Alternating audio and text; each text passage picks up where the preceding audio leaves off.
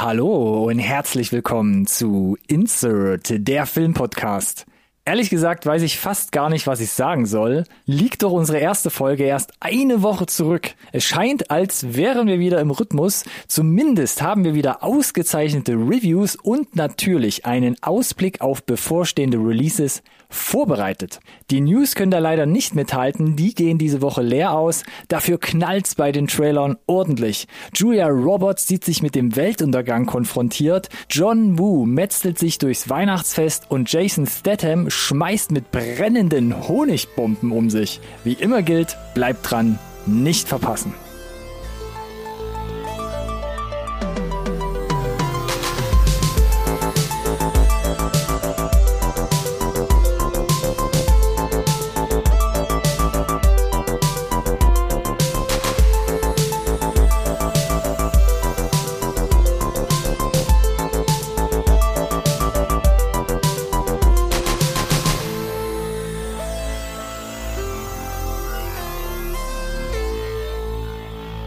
Hallo und herzlich willkommen auch von meiner Seite zu einer neuen Folge Insert Not Science Recorded on Tape, der Filmpodcast, den wirklich jeder braucht. So, ich habe es heute wieder mit mehr Panache probiert, nachdem letzte Woche mir ja gesagt wurde, ASMR sollte ich vielleicht äh, sollte ich vielleicht lassen. Es gab auch keinen Zuhörer-Spike plötzlichen, von daher äh, wieder Dienst nach Vorschrift und der Vorredner hat schon gesagt, eine Woche ist es nur her und von daher geht es mir total leicht von der Zunge zu sagen, hallo und herzlich willkommen zurück, lieber Ronny. Mm, Dankeschön, Alex, für diese charmante und gewohnt zackige Anmoderation. Immer gerne. Da war jetzt so ein leichter Seufzer, da müssen wir mal gucken. Ich, ich, ich, ich muss dich mal kurz, kurz darauf hinweisen, dieses das tut schon ein bisschen weh, das versuche ich immer rauszuschneiden. Das ist aber in der Nachbearbeitung wird das so hochgepusht, dass es den einen oder anderen Zuhörenden vielleicht ein bisschen das, das, das Trommelfell wegzischeln kann. Also Exzellent. Das ist immer mal so ein, so ein Weckruf zwischendurch. Das wollte ich auch gerade sagen, ne? Aber wir, wir bieten ja allen an, hört uns überall in der Uni, auf der Fahrt, in die Schule, äh, auf Arbeit oder beim zu Bett gehen. Letzteres wird dann nur ein bisschen schwierig, wenn man vielleicht gerade so am Wegnicken ist und so wird man so rausgeholt und dann so, was ist da los? Solange wie ich den Rotz nicht hochziehe, ist es, glaube ich. Ja, und es gibt ja auch so Podcaster, machbar. die fangen dann immer an zu essen, ne? Und dann hört man immer dieses, dieses Chips ge ge gekrümelt so. Also unhöflich erstens mal und zweitens auch irgendwie komisch. Das gehört vielleicht Schwer zum, zur, zum, weiß ich nicht, zur Idee. Ja, das kann sich, glaube ich, auch die Podcast-Elite erlauben. Deswegen, wir halten die Füße still und die, die Münder frei. Wir geben unser Bestes auf jeden Fall. Zumindest das, ja. So, du hattest es im Intro schon ein bisschen angedeutet.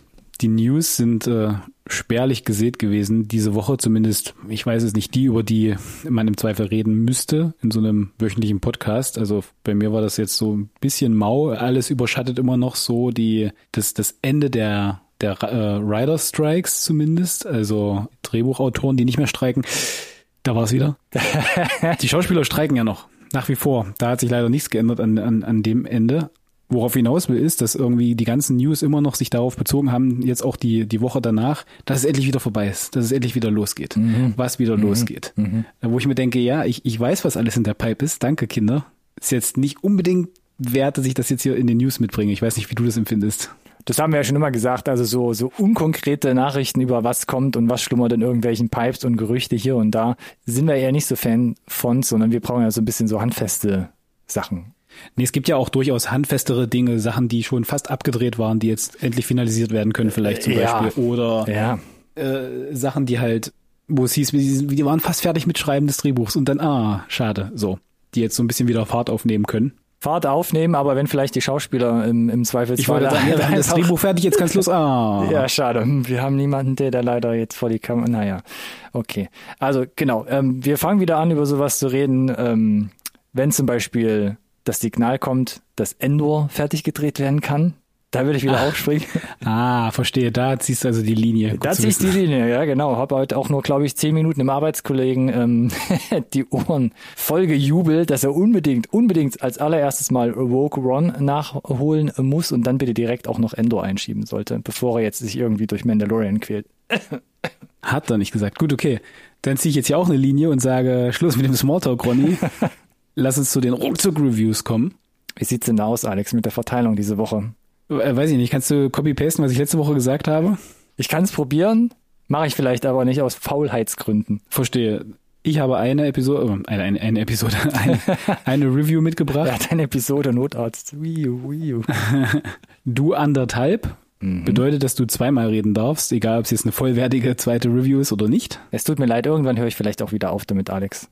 Und das bedeutet, dass du auch wieder einstarten darfst, sehr gerne. Und dann sag mir doch vielleicht erstmal, ob du mit der halben startest oder mit der ganzen. Ich mach's wie immer, ich fange mit der, ich fange mit den halben Sachen an, Alex. Und dafür ähm, setze ich Hut auf und hol die Peitsche raus und hab äh, Indiana Jones im Gepäck. ah ja, dann äh, lass mich, klär mich doch vielleicht bitte mal auf, ob ich was verpasst habe, wie du das empfindest. Leg dich auf mein virtuelles Sofa und genau, ich zähle davon und du. genau, erzähl mir doch mal davon. Du ich mache malst in Notizen. deinen Blog, genau.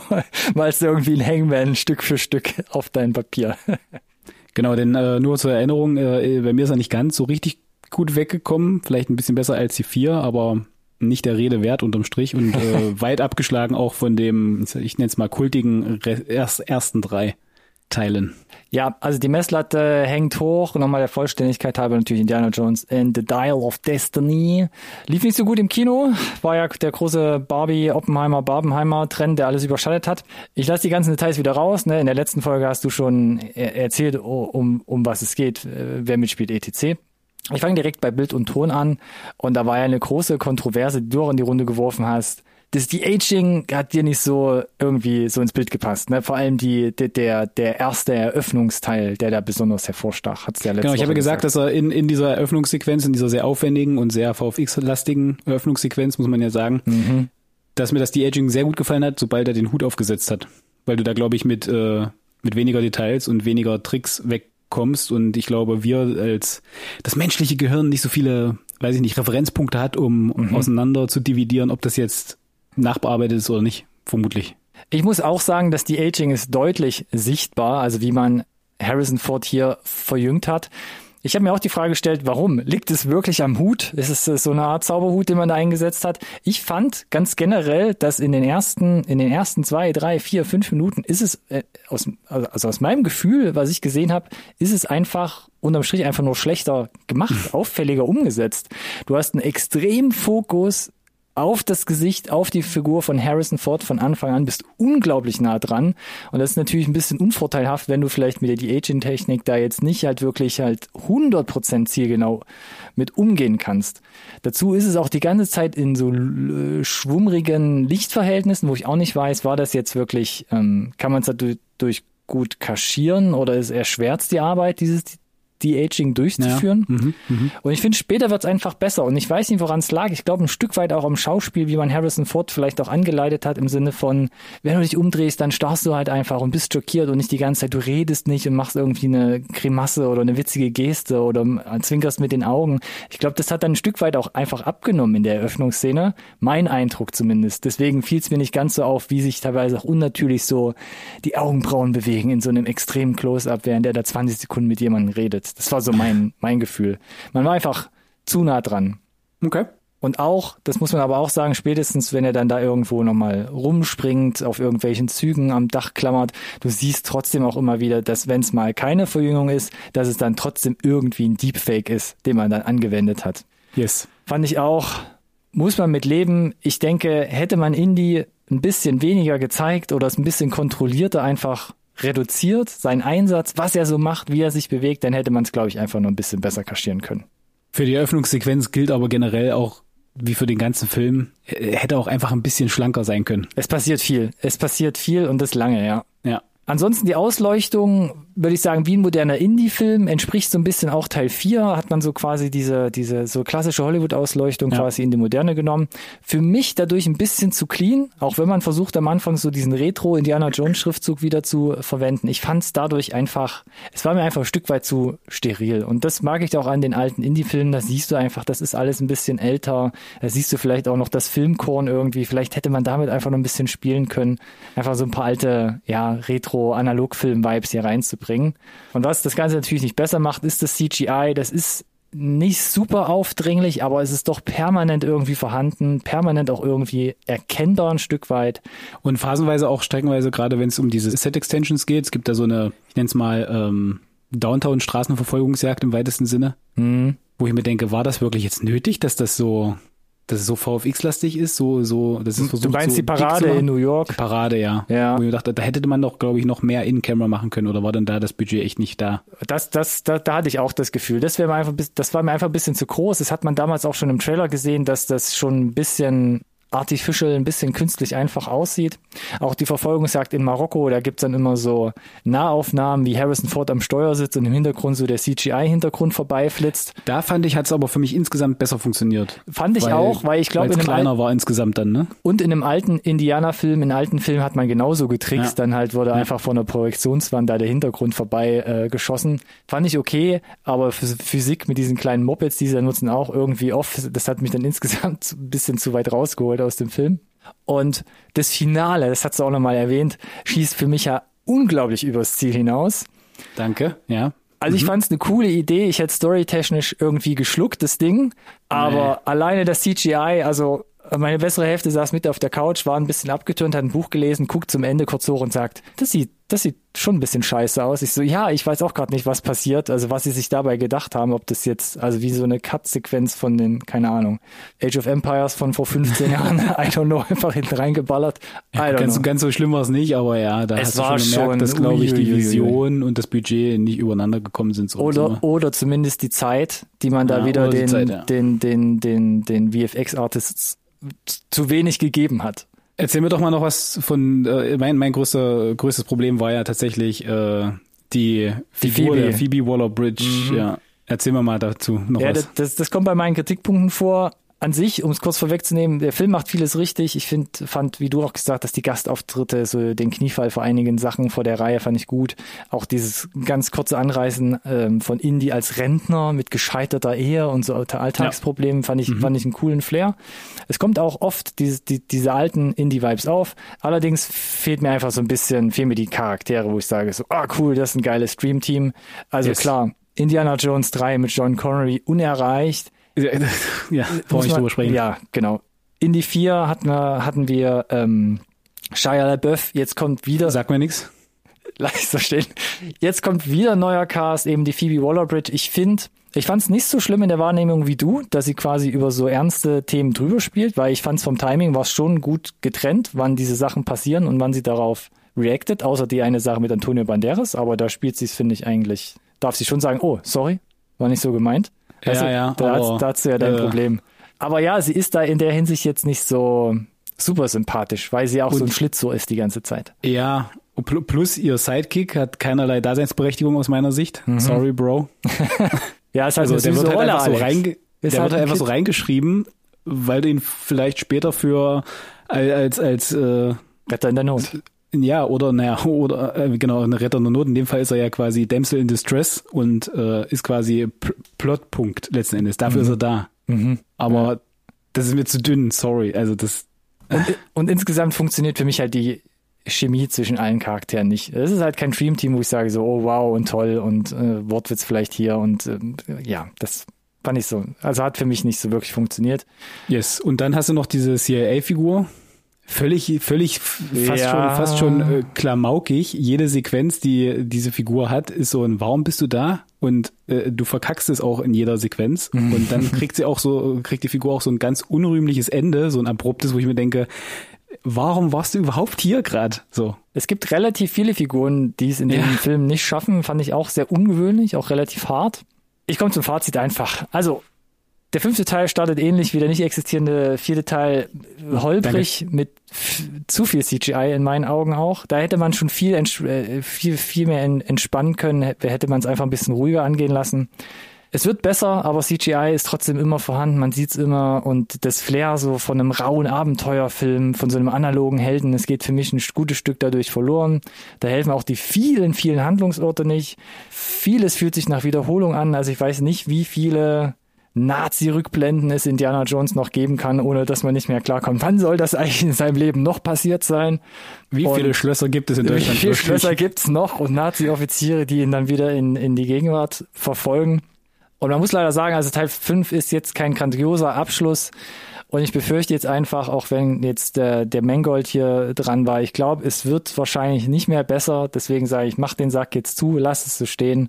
6,7 bei IMDb nach wie vor, 69% bei Rotten Tomatoes sagen die Kritiker, 88% bei den Zuschauern kommt da deutlich besser weg. Und ich habe mich ein bisschen schwer getan, lande jetzt aber, und da runde ich trotzdem halt äh, Alex Score ein bisschen auf, lande noch bei einer gut gemeinten 3. Das ist jetzt keine, nicht die Hälfte von 5, aber 3, wo ich sage, der ist jetzt, der geht jetzt nicht ins Schlechte, der geht aber noch nicht so wirklich ins Gute und da für mich ist er leider in dieser, in dieser Zone von diesen vergessenswerten Filmen gelandet. Muss man leider so sagen. Drei von fünf Sternen. Ja, du. Nette Popcorn-Unterhaltung, aber so richtiger Indie-Flair. Hm. Langer Indie-Flair. Hm. Das kommt noch Und zum dazu. übrigens zum exzessiven Einsatz von VFX bei äh, Zug- oder Eisenbahnsequenzen sei halt gesagt, dass er mit, äh, mit Mission Impossible Dead Reckoning Teil 1 in den Ring gestartet ist und äh, da kann man sich vielleicht den einen oder anderen Pointer nochmal abholen, ob man wirklich eine äh, CGI-Eisenbahn braucht für alles. Aber das lasse ich auch mal so stehen. Lass ich auch mal so stehen, da kann ich noch nicht mitreden. Bin ich mal gespannt, ob äh, du genannten Film irgendwann mitbringst, zeitnah. Davon ist auszugehen. Oder vielleicht jetzt, Alex? Was hast du mitgebracht? Nein, noch nicht. Ah, Noch ist es äh, der, der VOD-Release-Termin noch nicht gewesen. Aber so, soon, Ronny, soon. so nervig. Es ist schlimm. Ve- Very soon. Okay. Nee, ich habe tatsächlich mitgebracht, weil das so mein Fokus war jetzt die letzte Woche und wir hatten ja nur eine Woche und es ist noch ganz frisch und äh, ich hatte schon Bedarf darüber zu sprechen. Eine Serie, Again.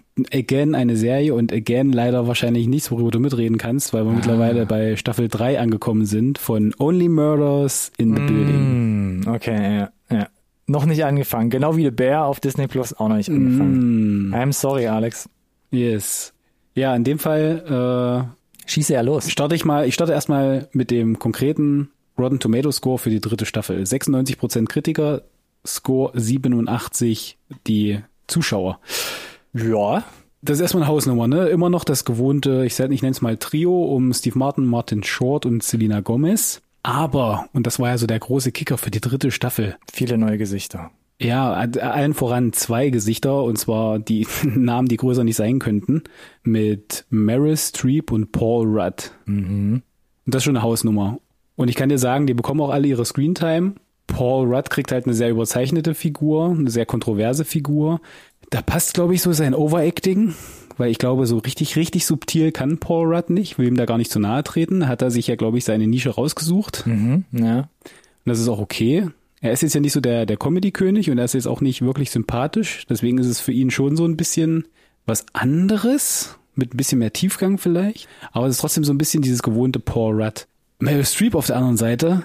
Ich weiß nicht, wie klein du im, im Zweifel eine Figur schreiben kannst und wie sehr du merkst, dass halt jemand einfach unfassbar gut ist in seinem Job. Und ich sage nicht, dass sie hier eine kleine Rolle hat. Erzähle mir mehr, ja. Selbst, selbst in den kleinen Szenen, weißt du, wo du denkst, naja, da kannst du jetzt nicht so richtig viel Acting rausholen und du sitzt da und denkst, oh mein Gott, diese Frau, was ist hier los? Das kann doch nicht wahr sein, meine Güte. Ähm, das sind so Nuancen, wo du sagst, ja, und deswegen bist du halt hier eine der Besten mit ihren sechs und wirklich Oscar-Nominierungen und Gewinnen und äh, whatever. I see, I see. Genau, ansonsten zum Plot kann man jetzt gar nicht mal so wahnsinnig viel spoilern. Es gab halt einen großen Cliffhanger im zweiten, äh, am Ende der zweiten Staffel, dass Paul Rudd ein Hauptdarsteller in einem äh, Broadway-Theaterstück ist und dort vergiftet wird und äh, tödlich verunglückt. Und das Trio ermitteln muss. Da- Das heißt, Paul Rudd ist relativ schnell wieder raus aus Staffel 3. So oder wie? aus, äh, naja, das heißt, Rückblenden, man, oder? Wenn man weiß, wie es funktioniert, genau, das funktioniert relativ viel über Rückblenden ich und find's so Rekonstruieren von was ist wann passiert, ne, dieses Who Done It. Und dadurch bekommt er dann eben noch diese, diese Screentime rückwirkend sozusagen. Und ich muss sagen, hier die dritte Staffel, dadurch, dass es wie gesagt ja auch um ein Theaterstück geht, findet sich gefühlt Anleihen von wie so Theater, Who Done It, Murder Mysteries äh, ablaufen vom Schema, äh, das überträgt sich in quasi diese Realität der Serie, nenne ich es mal, in die Jetztzeit. Also du findest thematisch sehr viel klassische ähm, Elemente und Motive wieder. Das ist dann teilweise ein bisschen on the nose und du kannst relativ schnell dann auch manchmal den, den roten Hering schon von weitem kommen sehen und sagen, ah, mindestens eine dieser zwei Personen, vielleicht sogar beide, vielleicht sogar alle sind einfach nur da, um uns hier auf die falsche Fährte zu locken. Ansonsten, ähm, weiß ich nicht, viele Motive, die man so oder so ähnlich schon mal gesehen hat, die äh, die heimliche Verwandtschaft, die äh, sich dann irgendwann herauskristallisiert, beispielsweise ähm, die da, so bestimmte Elemente, die man hat vielleicht kommen sehen. Ich fand jetzt hier in der dritten Staffel kommt es nicht ganz so organisch alles zusammen, wie das vielleicht noch in den ersten beiden Staffeln äh, geklappt hat. Es gibt dann da so teilweise ähm, Elemente, die einfach reingeschmissen werden, wo du nicht so genau wusstest, woher die jetzt kommen. Die haben sich nicht so organisch ergeben wie in den anderen. Äh, da kommt dann halt eine Episode und dann ist auf einmal eine Figur und dann macht die irgendwas und zack, damit geht dann jetzt endlich, da kommt der Ball wieder ins Rollen so ein bisschen. Mhm. Aber es, es ergibt sich nicht so, weiß ich nicht, ne, so wie bei einem der Ball, der Ball ist im Rollen und bleibt im Rollen so. Es fühlt sich teilweise an, als würde er stehen bleiben und dann muss irgendwas passieren, damit er sich wieder bewegt. Mhm. Ne? Und dann erkennst du, oder ich mag's dann halt nicht, wenn du erkennst, dass jetzt hier das Drehbuch schreibt. okay. Weißt du, was ich meine? Dieses, ah, dafür bist du da. Du bist jetzt dafür da, da bist du mit irgendwas jetzt gleich passiert halt. Und dann bist du vermutlich auch wieder weg. Ah, und da fühle ich dann immer irgendwie die Schreiber ertappt. Weiß ich nicht, also ich, ich sehe das dann und dann gefällt mir das nicht ganz so gut, gerade wenn du weißt, dass es halt in meiner Meinung nach zumindest in den ersten beiden Staffeln vielleicht noch ein bisschen besser hinbekommen haben. Das heißt nicht, dass es nicht trotzdem unglaublich unterhaltsam ist und äh, diese klassischen Elemente, die sie hier immer wieder aufgreifen, auch ihren Platz haben. Nur mal kurz für mich zur Einsortierung. Also es, Ja. gibt, es gibt dieses Element in Staffel 1 und 2, dass Charaktere den Ball wieder zum, zum Rollen bringen. Die gibt's da gibt's die gibt's da auch, aber die fühlen sich halt irgendwie organisch an. Du hast die so Ach ein so, Stück weit dann okay. vielleicht schon auch in der Episode davor oder in zwei Episoden davor Ah, kommen sehen so Ah, ein ja. bisschen. Das kommt jetzt nicht so komplett unerwartet. Ah, okay. Und in der dritten ist es einfach weniger Wir charmant. schreiben das jetzt rein, zack, und dann ist auf einmal da. So. Ah, okay. Genau. Ja, see, das okay. ist halt so ein bisschen mit dem, ich will jetzt nicht sagen die Holzhammer-Methode, das wäre jetzt ein bisschen, würde dem ganzen Unrecht tun. Okay. Ja. Ein bisschen grober halt einfach. Es, genau, es funktioniert, aber es fühlt sich halt teilweise sehr zweckmäßig an. Hm. Lass mich so formulieren. okay, verstehe, verstehe. Nichtsdestotrotz ist es wieder sehr unterhaltsam. Die Figuren, da muss man halt, wie gesagt, muss man mögen. Die sind halt sehr drüber, äh, gerade um Martin Short und Steve Martin. Das ist aber genau der Stick und das ist das Witzige, weil das wird ja auch thematisiert, dass auch die äh, Mabel, also Selina Gomez Figur sagt, ja, das sind halt schrullige alte Herren so. Muss halt mit klarkommen. und das hat, zeichnet ja auch so ein bisschen den Charme dieser Serie aus. Macht so ein bisschen zeitlos und genau, deswegen hat es, glaube ich, auch so ein bisschen einen Appeal, dass auch vielleicht ältere Semester dort Zugriff finden, weil dieses Murder Mystery Zeug, das ist ja, das gibt's ja schon seit 100 Jahren gefühlt, ne? Macht, macht halt immer Spaß. Und auch hier macht es Spaß, auch hier ist die Auflösung unterhaltsam. Vielleicht ist sie nicht ganz so überraschend. Ähm, Das Einzige, was ich noch sagen kann, was mich vielleicht ein bisschen gestört hat, ist, wenn ich bin schon ein Fan davon und das ist schwer und da komme ich wieder zum Drehbuch. Ja, es ist schwierig, dir so Brotkrumen auszustreuen, dass du theoretisch sagen kannst, wenn du richtig aufgepasst hättest, hättest du mit Episode 1 und 2 und dem Brotkrumen, den wir gestreut haben, den Fall schon lösen können, so sage Ja. ich mal. Keine Chance. Keine Chance. Ja. Keine Chance. Du, du kriegst so relevante Informationen dann später in den Episoden einfach ähm, vorgesetzt, wo du sagst, ah, ich habe vielleicht schon damit ein bisschen gerechnet, so, weil ich äh, X von diesen Filmen gesehen habe oder Serien, aber ihr habt mir keine Chance gegeben, das irgendwie selber rauszubekommen schon. Also erst ist Und jetzt- Ruhe und dann kommt's relativ plakativ. Und dann ist wie? einfach da, hier ist es, Ah, okay. zack, Mhm. take it. ja. Und damit laufen wir jetzt weiter. Aber again, dadurch, dass das Cast sympathisch ist, dadurch, dass es groß gecastet ist mit, mit AAA Hollywood-Schauspielern, ist es einfach Party zuzugucken, wie die so, ein, so, eine, so eine Staffel äh, runterfeiern. Äh, gibt genug witzige Sequenzen, gibt genug, äh, weiß ich nicht, Twists und Turns und ich würde jetzt nicht ganz so mitgehen mit dem IMDb, äh, Entschuldigung, mit dem Rotten Score 96, 87. Es ist ein kleines bisschen hochgegriffen, finde ich. Gerade weil die ersten beiden Staffeln es ein bisschen besser gemacht haben. Ich würde aber trotzdem, ich bin noch hin, war hin und her gerissen lange, ob ich nur dreieinhalb gebe Okay. oder vier, aber Meryl Streeps Performance, nein. Äh, es ist schon, glaube ich, eine vier. Auf a lifetime. Ich sehe die Tafel vor meinem inneren ja, Auge. ich sag doch. Irgendwann, Alex. Bitte.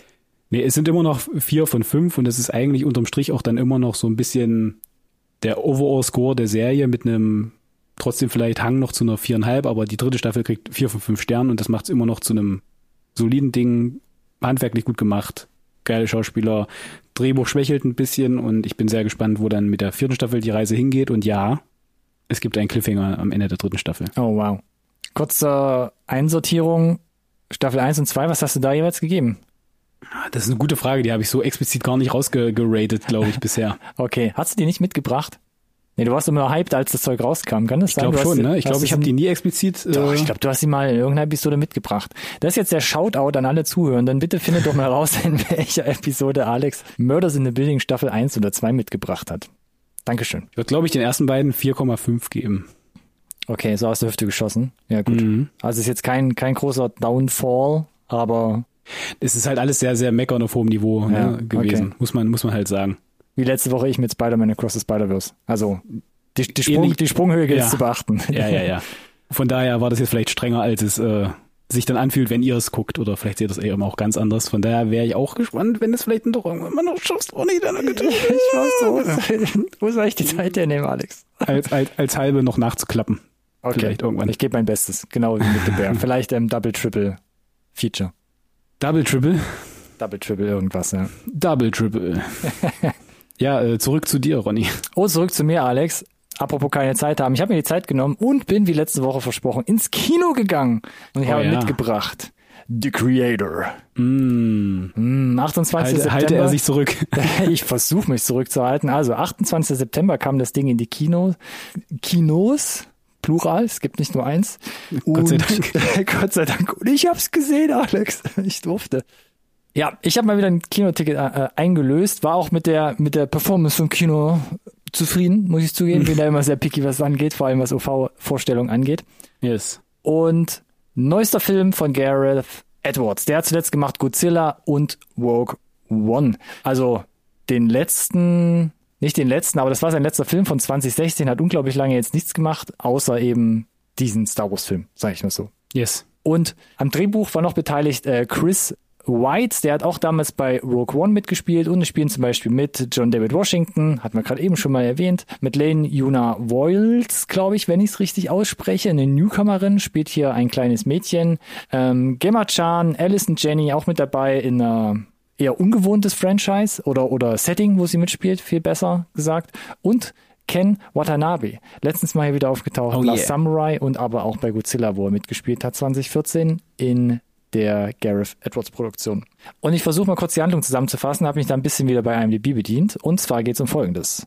Inmitten eines zukünftigen Krieges zwischen der menschlichen Rasse und den Kräften der künstlichen Intelligenz wird Joshua, ein ehemaliger Special Forces Agent, von der US-Regierung rekrutiert. Noch in Trauer um seine verstorbene Frau soll er den Schöpfer, die Creator, jagen und eliminieren. Denn der Architekt der fortgeschrittenen KI hat eine geheimnisvolle Waffe entwickelt, die den Krieg und die Menschheit selbst für immer beenden kann. My, my. Wer den Trailer gesehen hat, keine allzu große Überraschung. Wer den allerersten Trailer gesehen hatte, wurde in meinen Augen sowieso ein bisschen gespoilert, Mhm. was überhaupt so ein bisschen die Ausgangslage des Filmes ist. Fand ich ein bisschen Ja. vergriffen. Ja. Fand ich ein bisschen komisch. Und ich muss sagen, wenn ich direkt hier starte mit Bild und Ton, die Creator ist für mich so die Review, die ich jetzt geschrieben habe, meine Kritikpunkte, du kannst mich auch gleich irgendwie, wenn ich die 15 Minuten Marke überschreite, irgendwann mal einfangen. Für mich war so die, eine der einfachsten Reviews, die ich so runtertippen konnte. Seit lang. Weil man muss halt einfach sagen, kennst du einen Neil Blomkamp-Film, kennst du alle. Kurze Denkpause. What? Der hat doch gerade gesagt, der ist von Gareth Edwards. Und das hatte ich ja in der letzten Folge, beziehungsweise wo wir über die Trailer gesprochen haben, schon gesagt. Die Creator. Und die Handschrift, also Rogue One Handschrift, ohne Star Wars, ähnelt zu 100% einem Neil Blomkamp-Film. Und Neil Blomkamp, wir erinnern uns, District 9, ne, so das größte Ding, haben wir auch eine ganze Review-Episode gemacht. Chappie, Elysium, so diese ganzen Sci-Fi-Filme. Aktuell dieses Jahr kam Gran Turismo in die Kinos von ihm, das klammern wir mal so ein bisschen jetzt so stilistisch aus. Würde ich auch sagen. So, ist es jetzt Vorteil oder Nachteil, dass sie irgendwie sich so extrem ähneln von, von der Handschrift so? Und ich finde, die großen, großen Vorteile ist die visuelle Aufmachung, die du hier präsentiert bekommst. Weil da liefert der Trailer eigentlich schon, also zeigt schon, was der Film halt wirklich die ganze Zeit über die zwei Stunden halt abliefert. Der Film, sie haben es relativ geschafft, relativ knapp mit kleinen Crews, kleinen lokalen Crews in, ich weiß nicht mehr, fünf, sechs, sieben asiatischen Ländern an Originalschauplätzen zu drehen. Kambodscha, Vietnam, Thailand, wo sie überall waren, Nepal. Das haben sie auch mit einem schmalen Set gemacht. Da gibt's auch diverse schon Behind-the-Scenes-Videos, wie Ja, sie mit ja. so einer kleinen Sony Günstige FX3, Kamera, in Anführungszeichen. Genau, Ja, genau. Vollformatkamera da einfach Bilder eingefangen haben. Wie ich auch schon mal erwähnt habe, auch Gareth Edwards oder vor allem er hat so ein Talent, weil er gleichzeitig auch noch der Camera Operator ist, mit langen Brennweiten so Bilder unglaublich in der Tiefe zu stauchen und dadurch so unglaubliche Sch- äh, Staffeleffekte so zu kreieren. Das fühlt sich also so so so zu komprimieren, die Bilder einfach in ihre Tiefe unglaublich zu komprimieren. Und das fühlt sich dadurch, dass es alles Originalschauplätze sind, natürlich unglaublich realistisch an. Und das CGI, was oben drauf gepackt wird, das greift quasi organisch in diese Gesamtkomposition ein. Und dadurch ist es ähnlich wie bei District 9, aber auch vielleicht wie bei einem Blade Runner. Hast du jedes Mal das Gefühl, wenn ich das jetzt nochmal gucken würde, die Szene, ich glaube, ich würde irgendwas entdecken, was ich beim ersten Mal übersehen habe. Und ich glaube, wenn ich jetzt die Kamera im Film bewegen dürfte, wenn ich nach links schwenke, dann kann ich davon ausgehen, da ist noch mehr Welt, die ich entdecken könnte. Da könnte ich noch weiter rein. Das fühlt sich alles super organisch an, super realistisch und einfach so geerdet, dass ich denke, alles, was ich sehe, ist einfach, als wär's da. Es fühlt sich nicht an wie ein Set, wo du, wenn du weißt, dass du jetzt mit der Kamera links schwenkst, einfach nichts mehr kommt oder nach rechts. Oder der Parkplatz, ne? Oder und der dass du quasi, wenn du, weiß ich nicht, wenn genau. du, wenn du, wenn du einen Zoom-out machen würdest zum Beispiel, dass du weißt, oh, jetzt muss er aufhören, weil da hört, da stehen keine Statisten mehr. Jetzt ist Richtig, gut. genau, genau das ja, Problem, ja. was du ja schon mal bei einem anderen Film, ich habe gerade vergessen, wer das Die war. Herr schon der. Ringe hatten wir das zuletzt tatsächlich bei der Amazon Prime Serie. Ah ja, Eine okay. Milliarde. Die Musik wie gesagt, bei Scores bin ich immer ein bisschen raus. Hans Zimmer hat dir komponiert. Ich, ich, ich bewerte das dann. Ja, du, du, du bewertest das. Hans Zimmer bewerte das nochmal. Was mir besonders aufgefallen ist, der Film arbeitet permanent auch so mit äh, Rockmusik, eher so ein bisschen retro gehalten, klingt so ein bisschen mm, nach 60er, 70er Jahren. Dadurch kriegst du unglaubliche Vietnam-Antikriegsfilm-Vibes. Das war auch die Absicht von Edwards. Und damit komme ich auch schon zu meiner eigentlichen Kritik. Der Film fühlt sich nicht nur wie so ein Vietnam-Antikriegsfilm an, sondern ist so ein Best-of aus eben Antikriegsfilm. Es behandelt aber diese typischen Androiden, Roboter-Thematiken, bekannt aus Blade Runner, bekannt zuletzt vielleicht Okay. auch aus Ex Machina. Darf ich kurz fragen, weil äh, der Trailer spielt ja schon ein bisschen mit diesem AI-Thema, was ja 2023 quasi das Thema ist. Von daher wirkte zumindest dieser Teil des Drehbuchs im Trailer so ein bisschen dieses, ah, Zeitgeist. Das Wort gibt's ja auch im Englischen aus gutem Grund. Was ist deine Frage, Alex? Ich kann Nein, es gibt keine Frage, Ach aber so, ist es so ein bisschen, äh, nee, ist es äh, sehr, wie sage ich denn, plakativ oder wird es schon ähm, geerdet, charmant erzählt und ist nicht so und wir versuchen jetzt quasi die, das, das große Thema unserer Gesellschaft gerade aufzugreifen und ähm, Nee, nee, das ist Mittel zum Zweck. wie auch nee, immer. das ist Okay. das, das ist Mittel zum Zweck und Gut. ähm, sie haben ja auch damals angefangen zu Corona-Zeiten das Ding zu produzieren und mussten es dann verschieben und haben dann mitgekriegt, hey, witzigerweise, wir fangen jetzt gerade wieder an zu drehen. Das hatte es war Vor- wie Nachteil. Der eine Vorteil war, sie waren die ersten, die wieder in diese asiatischen Ländern, äh, Länder durften, um zu filmen und waren teilweise an Orten, die sonst voll mit Touris wären. Nachteil war, das KI-Thema war natürlich im vollen Gange die letzten zwei, drei Jahre und Yes. die Thematik ist natürlich, vielleicht hat man andere Erwartungen, aber sie ist hier wirklich nur Mittel zum Zweck, um eine Geschichte zu schreiben, was Gut. wäre wenn und um wann, um was dreht sich's. Und was ich gerade sagen wollte, Androiden-Roboter-Themen irgendwie verwurstet und verpackt in diesen Neil Blumkamp-Look aller District 9, aller Chappie. Sogar wie es Blumkamp immer macht mit diesen Fake-Nachrichten-Feeds, die immer super realistisch aussehen. Auch so startet der Film. So startet die Creator. Auch da denkst du, ah, Blumkamp-Film. Die Frage, die wir immer hatten oder die großen Kritikpunkte bei den Blumkamp-Filmen ist der fehlende Tiefgang. Sie sehen geil aus, aber sie äh, sind so von der Emotionalität und vom Drehbuch jetzt nicht die ausgefeilsten Sachen. Und ich finde immer noch, dass äh, bei District 9 das halt sehr, sehr gut hinbekommen hat und dann das danach für mich äh, signifikant abgefallen ist und Genau. eher mehr Richtung Style over Substance gegangen ist. Und das war ja genau die, die Frage, die wir hier auch hatten. Ne? Genau, und ich kann die Frage mit einem klaren Jein beantworten. Die Story ist relativ einfach. Die Charaktere, muss man auch sagen, größtenteils relativ flach. Zudem bin ich auch nach wie vor kein Fan von John Washington, obwohl er hier schon wirklich eine gute Spannbreite abfeuert, was, was, Okay. was das Schauspiel angeht. Großer Pluspunkt oder der wohl größte Pluspunkt im Cast ist die Madeleine Juna Wiles, die es unglaublich gut spielt, dafür, dass sie, ich müsste jetzt nochmal gucken, also was weiß ich, neun oder zehn Jahre alt ist. Sie spielt nachvollziehbar, kindlich, herzlich, süß. Es gibt so eine Szene, die man schon aus dem Trailer kennt, wo sie nach Eiscreme gefragt wird und dann geht so ihr Gesicht auf und sie fängt so an zu lachen und denkst du, das ist so authentisch und das ist so gut gespielt. Und da geht dir schon das Herz auf, wenn du sie da einfach, wenn du sie halt einfach auf dem Bildschirm siehst und sie da ein bisschen vom Leder ziehen kann, was sie halt super organisch macht. Und mein letzter Punkt hier noch bei, bei der eigentlichen Kritik ist noch ein Vergleich zu Rogue One da war natürlich das Universum und diese Ausgangslage, in der du dich befunden hast, viel epischer. Du wusstest halt schon, was die Geschichte jetzt für ein Baustein in diesem riesigen Konglomerat an Kanon ist. Und so eine starke Verbindung fehlt dir bei The Creator. Sieht alles gut aus, aber auch die, die High Stakes, die sind zwar, sagst du, ja, okay, das kann ich nachvollziehen, was dann passiert, aber so auch hier sage ich nochmal gern, dieses Momentum fehlt dir so ein bisschen, ne? Diese interglobale Ja, aber das ist halt die, die Schwierigkeit, wenn du so ein Original IP machst, ne? Also irgendwas Neues. Du musst eine vielleicht nahbare, nachvollziehbare Handlung äh, erzählen, die die Leute im Idealfall du sagst, ähm, Das ist nicht, nicht zu eindimensional und gleichzeitig musst du eigentlich Worldbuilding betreiben. Mhm. Ja. Und wir haben jetzt in den letzten Jahren oft Beispiele gehabt, die halt mehr Zeit mit Worldbuilding verbracht haben, im Idealfall ein Franchise daraus, äh, weil sie, oder weil sie ein Franchise daraus erho erhofft hatten oder generieren wollten und nichts daraus geworden ist, weil der Film nicht gut war. Genau. Aber so. der, der Spagat gelingt aber trotzdem ganz gut. Aber wie gesagt, du bist halt nicht so komplett drin, dass du sagst, okay, da, was da jetzt passiert, das kann ich absolut nachvollziehen und ich bin da jetzt, bin da jetzt wirklich am, am, am Zittern, was in dieser Welt halt so okay. geschieht, sage ich jetzt mal vorsichtig. Vielleicht revidiere ich das doch irgendwann nochmal, aber das war so mein Ersteindruck. Insgesamt, da gab es ja auch schon die Frage jetzt unter den Kritikern oder ähm, wurde, glaube ich, im Marketing oder wo auch immer benutzt, ist das der Sci-Fi-Blockbuster des Jahres? Ne? Und so, so viel Jahr haben wir ja nicht mehr. Ich sage ganz klar ja, wenn es um die bildliche Umsetzung geht, weil das ist dick, das sieht wirklich teilweise atemberaubend aus, wie das einfach gedreht und ähm, zusammengefügt wurde. Und die Welt fühlt sich da einfach super reichhaltig an, die du siehst und vor allem so unglaublich dicht. Ja, also es ist einfach, einfach eine geile Welt. Du guckst da gerne zu und ich glaube, wenn du das zweite Mal guckst, entdeckst du einfach noch Sachen, die du beim ersten Mal nicht entdeckt hast. So. Und Nein, sage ich, zu dem Sci-Fi-Blockbuster des Jahres, weil die erzählerische Tiefe ein bisschen fehlt oder du von der Erzählung sagst, da hat mir jetzt so der Wow-Effekt gefehlt. Da gibt's jetzt keinen Riesentwist. Erstens, weil ich jetzt die Trailer schon zehnmal gesehen habe und weiß, worum es geht. Oder weil jetzt auch im Film nicht nochmal irgendein krasser Twist an sich kommt, der sagt, oh, das wird jetzt mein Weltbild verändern. Ne? Oder ich ähm, reflektiere das jetzt auf mein eigenes Handeln oder so. Das gibt's, würde ich jetzt behaupten, eher weniger. Aber ich sage ja auch immer, wenn das Gesamtpaket rund genug ist, dann kann man auch über ein paar negative Aspekte hinwegsehen und wie immer gilt, lieber gut geklaut oder in diesem Falle Tribut gezollt, als schlecht selbst gemacht.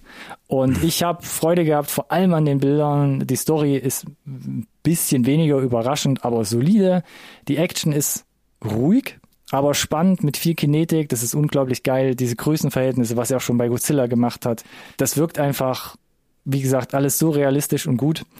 Und es ist kein Meisterwerk im Umkehrschluss, aber es ist eine bildgewaltige Sci-Fi-Unterhaltung und das können nicht alle weltweit nachvollziehen. IMDb ist bei fast schon boxsoliden 7,2, was jetzt aber diesen Nicht-Meisterwerkstatus mhm. so ein bisschen unterstreicht. Mhm.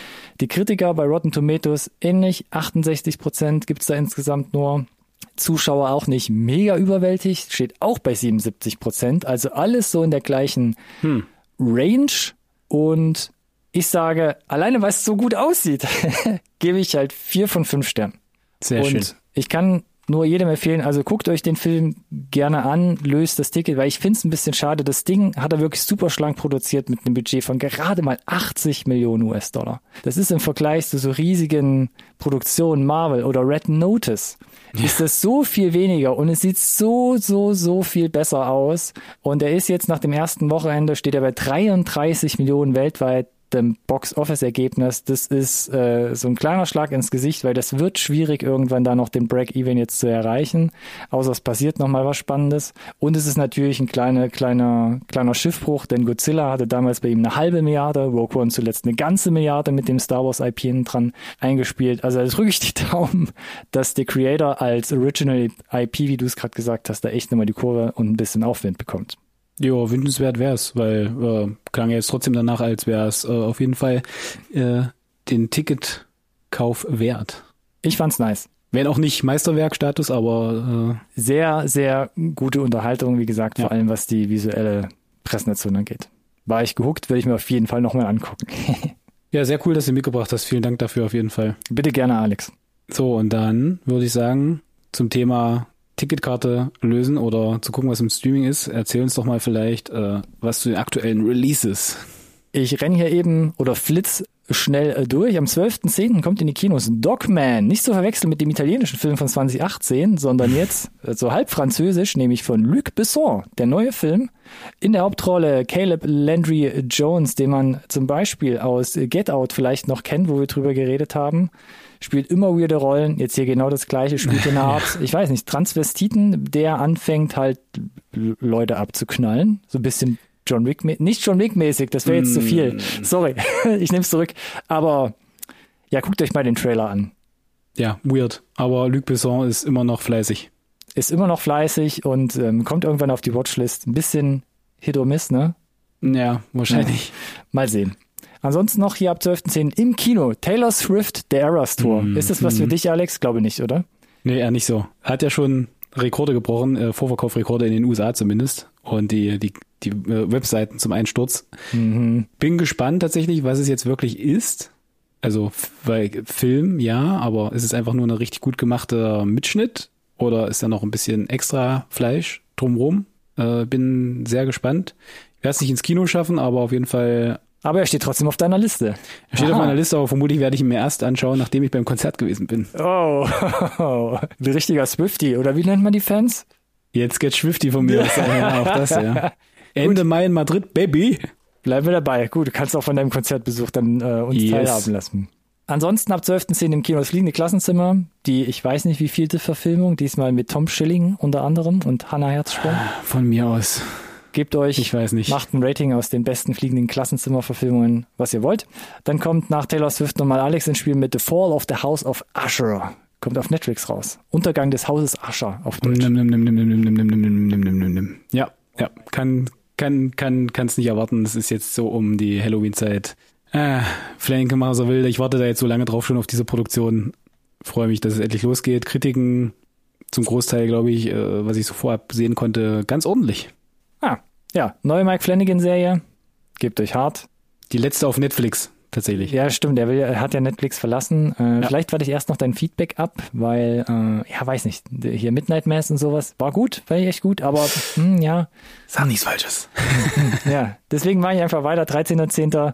Da kommt noch Lessons in Chemistry auf Apple TV Plus raus mit nee, äh, Brie zu Larson, Deutsch ja. Brie Larson und Fra ein, eine Frage der Chemie, glaube ich, auf Deutsch. Von mir aus, ja. Ist doch fast, fast, fast gut, der, der deutsche Titel. Genau. Haben wir letztens, letztens schon drüber gesprochen? Nee, da ist der Trailer, glaube ich, der ganz knapp nicht geschafft. weggehackt. Stimmt. Genau. Ich fand den richtig doll gut, den Trailer, so handwerklich, fand ich. Ja. Hat er schön die, die Tränendrüsen und die, die Vibes gebracht und bin da durchaus interessiert. Ich glaube, er fruchtet auch vielleicht in den USA noch ein bisschen besser, weil es ja auf wahren Begebenheiten basiert und auf einer Figur, die ähm, tatsächlich äh, existiert hat. Gut möglich, Alex. Gut möglich. Und von daher würde ich sagen, vielen Dank, lieber Ronny, für die Releases, die du mitgebracht hast. Und wir gehen zu den Trailern. Warte, was? Ja, Wo ist denn die Kapitelmarke für die News? Nein. Die mache ich trotzdem rein. Also wenn ihr jetzt hier gerade draufgeklickt habt, dann äh, wartet ein paar Sekunden, dann erspart ihr euch den nächsten Klick, bis wir zu den Trailern kommen. Nämlich jetzt. Die Pass- Trailer. Die Trailer passen mir ganz gut. Ich habe so unglaublich lange über die Creator geredet.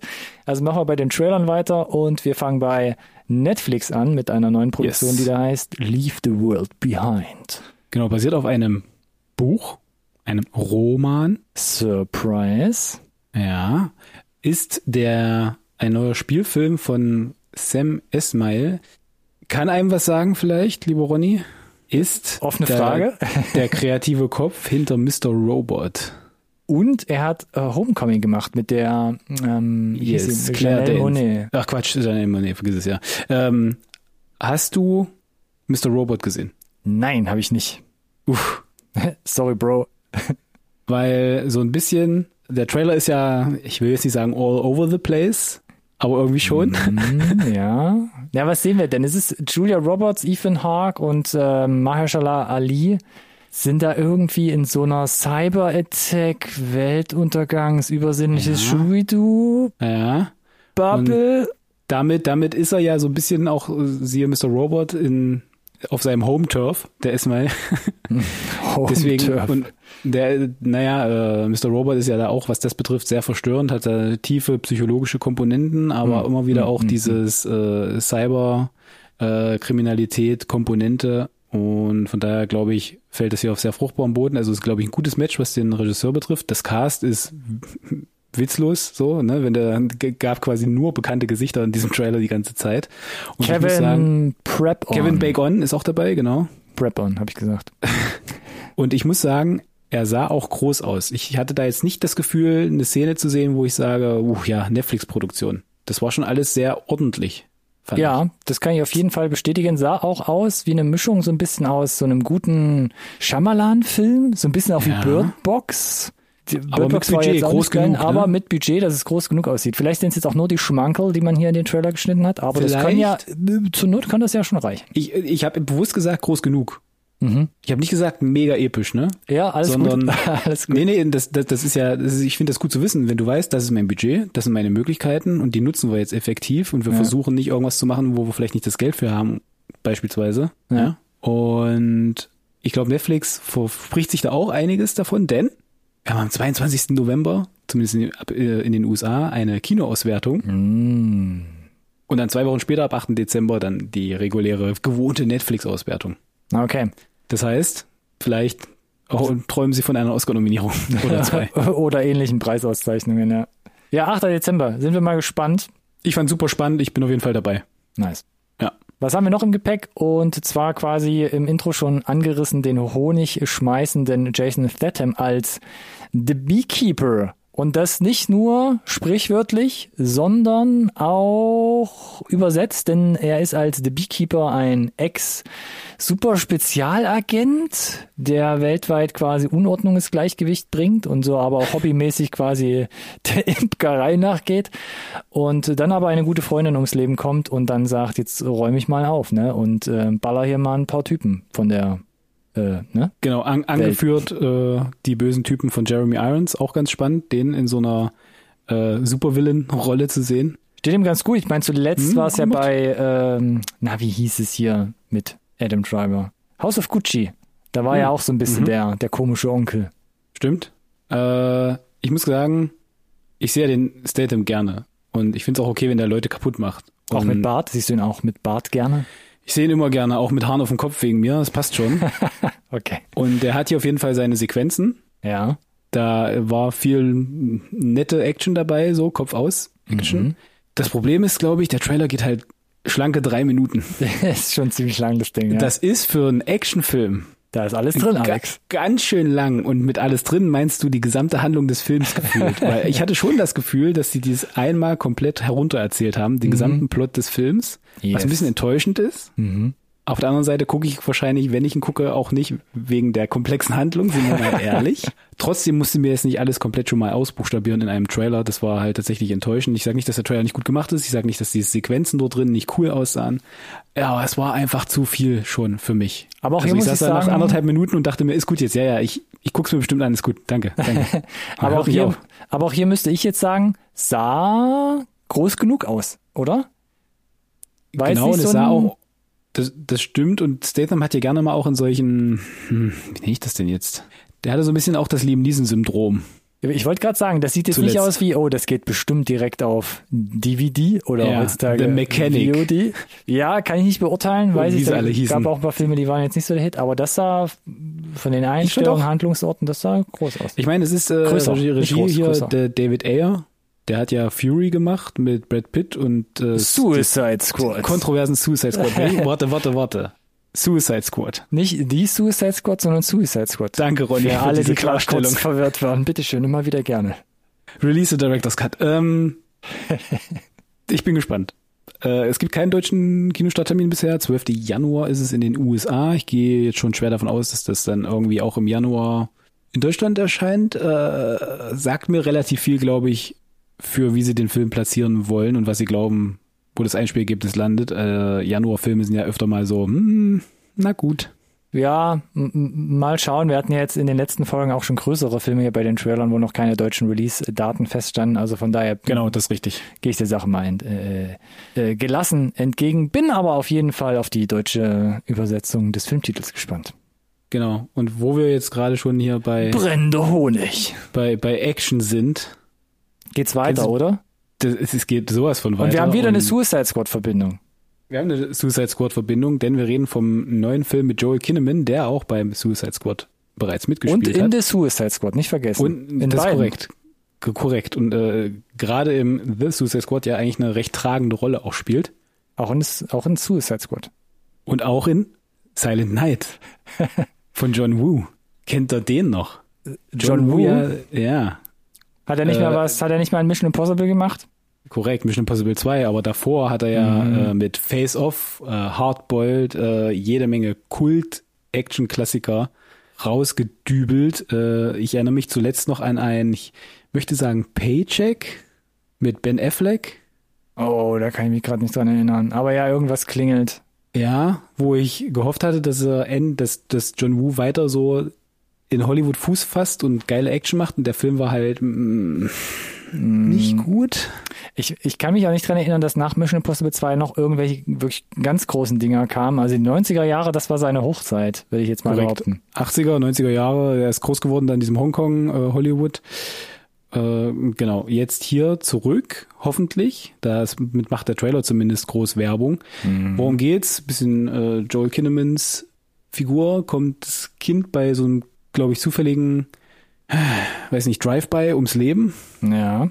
Was ich jetzt erstmal nicht so geil fand, aber Gott sei Dank ist das, glaube ich, relativ schnell abgetan in dem Trailer. Äh, Joel Kinnaman ebenfalls schwer verwundet und kann nicht sprechen. Und das ist so der Twist, weil ich glaube, der Film verbringt, ich vermute mal, ähnlich wie Sisu vielleicht, Mhm. den Großteil stumm und fokussiert sich auf die Action.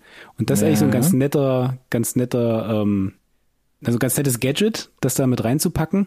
Und ich, mu ich muss sagen, auch im Vergleich zu The Beekeeper, wenn es um die Action geht, muss ich gestehen, saß ich tatsächlich bei dem Silent Night Trailer da wie so ein, weiß ich nicht, zwölfjähriger Schuljunge und habe die ganze Zeit vor mich hingekichert, muss ich gestehen. Ich kam nicht an, es ging nicht anders.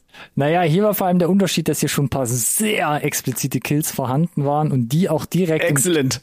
im Trailer verwurstet wurden und da schreckt man auch nicht mal davor zurück, im Trailer direkt einen, einen, einen ja, kopfauflösenden, in Luft auflösenden ja, Schuss ins Gesicht zu Genau, zeigen. ansonsten viel äh, das Element der, der Bullet Time, mit dem John Woo ja groß geworden ist und was so sein quasi erfunden hat. quasi, genau, quasi erfunden hat und was halt gemacht se- hat. seine Handschrift ist. Und Ja. das wird hier auch in dem Trailer schon zelebriert und das sah auch alles echt gut aus, fand ich. Haben nur die Tauben auch hier-.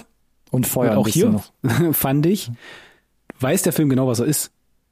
Er versucht es auch nicht zu groß zu machen. Und ich fand, da war auch genug Budget da. Ich fand, das sah alles wertig aus. Mhm. Würde ich mitgehen, ja. Und deswegen bockt das, die Nummer hier mich gleich, glaube ich, noch ein kleines bisschen mehr als The Beekeeper im Zweifel. Ich würde behaupten, vom Scope und vom Feeling und vom, vom Flair haben sie trotzdem eine gewisse Ähnlichkeit. Auch Ja. die Trailer. Aber ja, ich glaube, sie gehen, äh, sie haben ein bisschen ver- verschiedene Handschriften auf jeden Fall. Beekeeper, glaube ich, ein bisschen groß, mit so einem eher so zwinkernden Auge, so, haha, vielleicht mal einen Gag. Jason Statham mäßig Mhm. halt mal irgendwie ein Skript geschrieben. Silent Night ist dagegen wahrscheinlich einfach wesentlich rauer, wesentlich brutaler und und, expliziter und durch einfach. und durch durch die Motivation der Figur fand ich schon ein bisschen Johnny Wick Ernster. 1 DNA, ja, wesentlich ernster auch, ja. ne? Und wie gesagt, wenn und wenn sie das voll durchziehen, sagen, wir sind hier ab 18 und es geht um gory Kills und um geile Bullet Time, Dann kommt äh, zu uns. dann komm bitte zu uns und auch hier wieder 1. Dezember Release-Termin in den USA. Ich meine, die Nummer ist Silent Night. Der muss in Deutschland auch in der Vorweihnachtszeit starten. Es geht ja kaum anders. Ja, ich glaube, es war ähnlich. Wir hatten letztes Jahr kurz besprochen Violent Night. Violent ja. Night, ja. Ja, nicht Mhm. verwechseln damit. Der, da war, glaube ich, auch erst nicht klar, wo der kommt. Und dann war er, korrigier mich, äh, ich glaube, er ist relativ schnell bei, bei Prime plötzlich reingerutscht. Irgendwie sowas war. Also vielleicht bei Silent Night ähnlich. Vielleicht kommt er dann doch sehr, sehr kurzfristig irgendwo aufgepoppt. Ich würde mir wünschen, dadurch, dass es jetzt so ein bisschen die, ich will es jetzt nicht sagen, die Rückkehr nach Hollywood ist für John Woo, wäre hier das Potenzial da für eine ordentliche Kinoauswertung, vielleicht auch für ein gewisses Einspielergebnis, weil, wie gesagt, fällt auf fruchtbaren Boden so ein, ein Action, Action-Schmankerl zu Weihnachten à la Die Hard, der im Sommer erschienen ist, damals.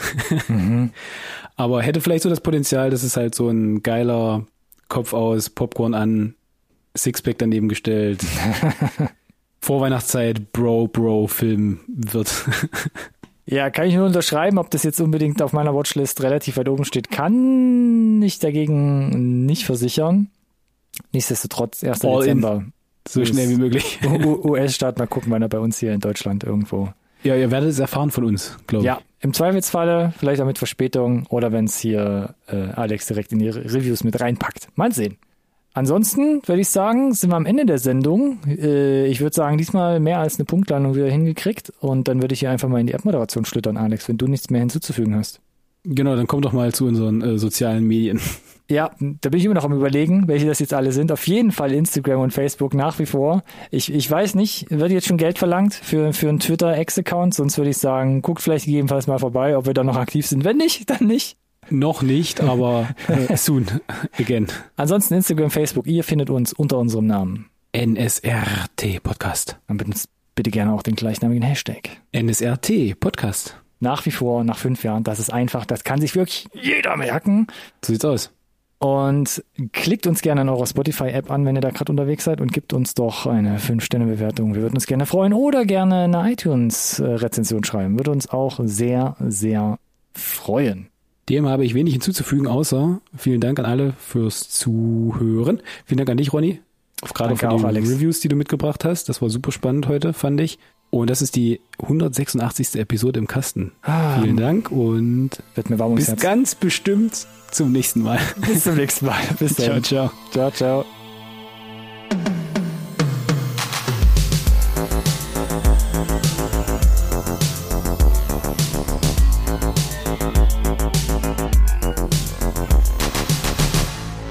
conversation can serve no purpose anymore. Goodbye.